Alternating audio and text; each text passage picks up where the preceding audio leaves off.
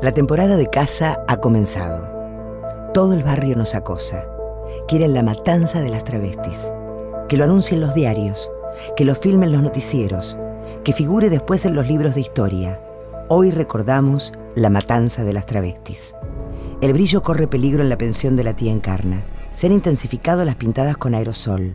Los insultos son cada vez peores, cada vez más filosos, nosotras vamos ocultas por la calle, pañuelos, sombreros, gorros, bufandas, con el corazón a punto de decir basta, mientras esperamos que alguien nos abra la puerta. ¿Dónde están mis padres en aquel momento? ¿Cómo es posible esta vida? Una de esas noches me subo a un auto con dos morochos bien simpáticos que me llevan a un kiosco en Barrio Joffre, frente a las vías. Son las 3 de la mañana. En el camino, el que maneja elogia mi perfume.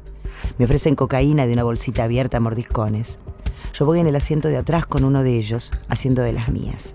Ni la incomodidad de ese auto pequeño, ni los vehículos que pasan a nuestro lado tocando bocina impiden que me dedique a lo mío.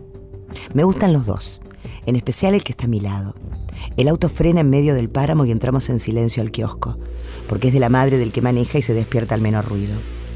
En el depósito, que es como un purgatorio entre el kiosco y la casa, entre bolsas de caramelos y cajones de cerveza, yo cumplo con mi obligación. De pronto el hijo de la dueña de la casa nos pide que nos quedemos quietos. Se oye la voz de la mamá que lo llama. Pregunta con quién está y qué está haciendo. Nada, mamá. Vinimos a buscar unas cervezas. Anda a dormir que es tarde. Le grita él. Pero la madre insiste e insiste hasta que el chico dice que ahí no vamos a poder quedarnos. El otro, el que me gusta, ofrece su departamento. Me queda unas cuadras de ahí. Nos vestimos, levantamos campamento luego de sacar tres botellas de cerveza del freezer y nos vamos a la otra casa. Esta vez conduce el que me gusta. Es lo que se dice un regalo del cielo. No tiene un milímetro de piel que no me tiente. Huele bien, viste bien, tiene ojos verdes y un cuerpo hecho de piedra. El acompañante es todo lo contrario. Un alfeñique nervioso y cocainómano que huele mal, viste peor y me trata con torpeza. Llegamos. Son casi las 4 de la mañana. No hay nadie en la calle. Entramos en la casa y me piden que me recueste en la cama. Es el momento clave de autopreservación la piel toda alerta, como la lengua de una víbora que tantea el aire. Es el momento en el que el cliente comienza a hacer saber lo que quiere y se cree con derecho a exigir algo. La piel de toda prostituta se eriza en ese momento. Toda prostituta debe hacer lo que quiere, no cuenta el deseo del cliente. Una puta que se precie nunca cede. Es el momento de hacer que el cliente se pliegue al deseo de la puta y crea que ese es su deseo y hacerlo pagar por eso. En la mesa de luz hay un frasco grande, de esos donde guardan las aceitunas en los almacenes, pero está lleno de monedas.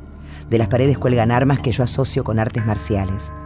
Palos de todos los tamaños, fálicos por donde se mire. Los niños me convidan cocaína y éxtasis. El departamento es espantoso. Podría morir de depresión por la fealdad que me rodea. Me recuerda el gusto de mis padres para decorar su casa. Yo estoy desnuda en la cama. Ellos se desnudan también y comienzan a jugar conmigo. Estamos ahí, tres cuerpos desnudos, uno visiblemente vulnerable a los otros dos. Hay un vértigo en entregarse así a estas situaciones. En un momento empiezo a sentirme mareada y con ganas de vomitar. Les pido que me dejen respirar y ellos se apartan. Me quedo mansamente dormida. Nunca en mi vida dormí así. Todo vira a negro y queda en pausa. Abro los ojos cuando ya amaneció. Una luz dañina se cuela entre las cortinas. Ellos están vestidos ya, sentados frente a la computadora.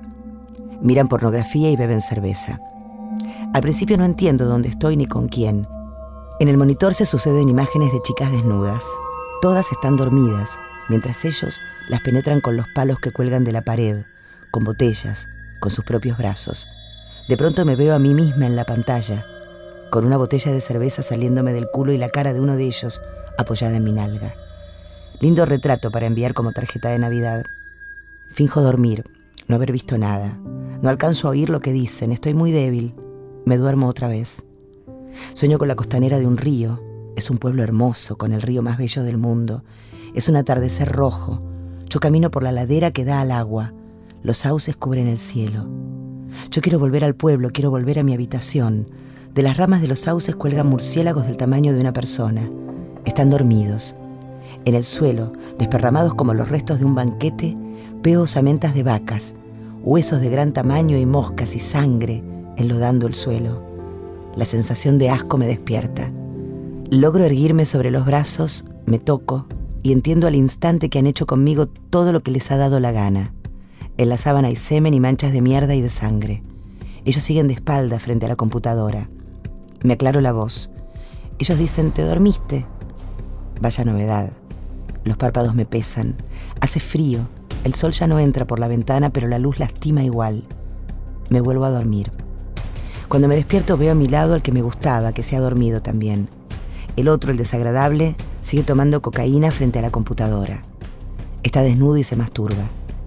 Al verme despierta se me acerca y quiere otra vez, pero no logra mantener la erección. Lejos de desistir, vuelve a intentarlo mientras su amigo se despierta y mira.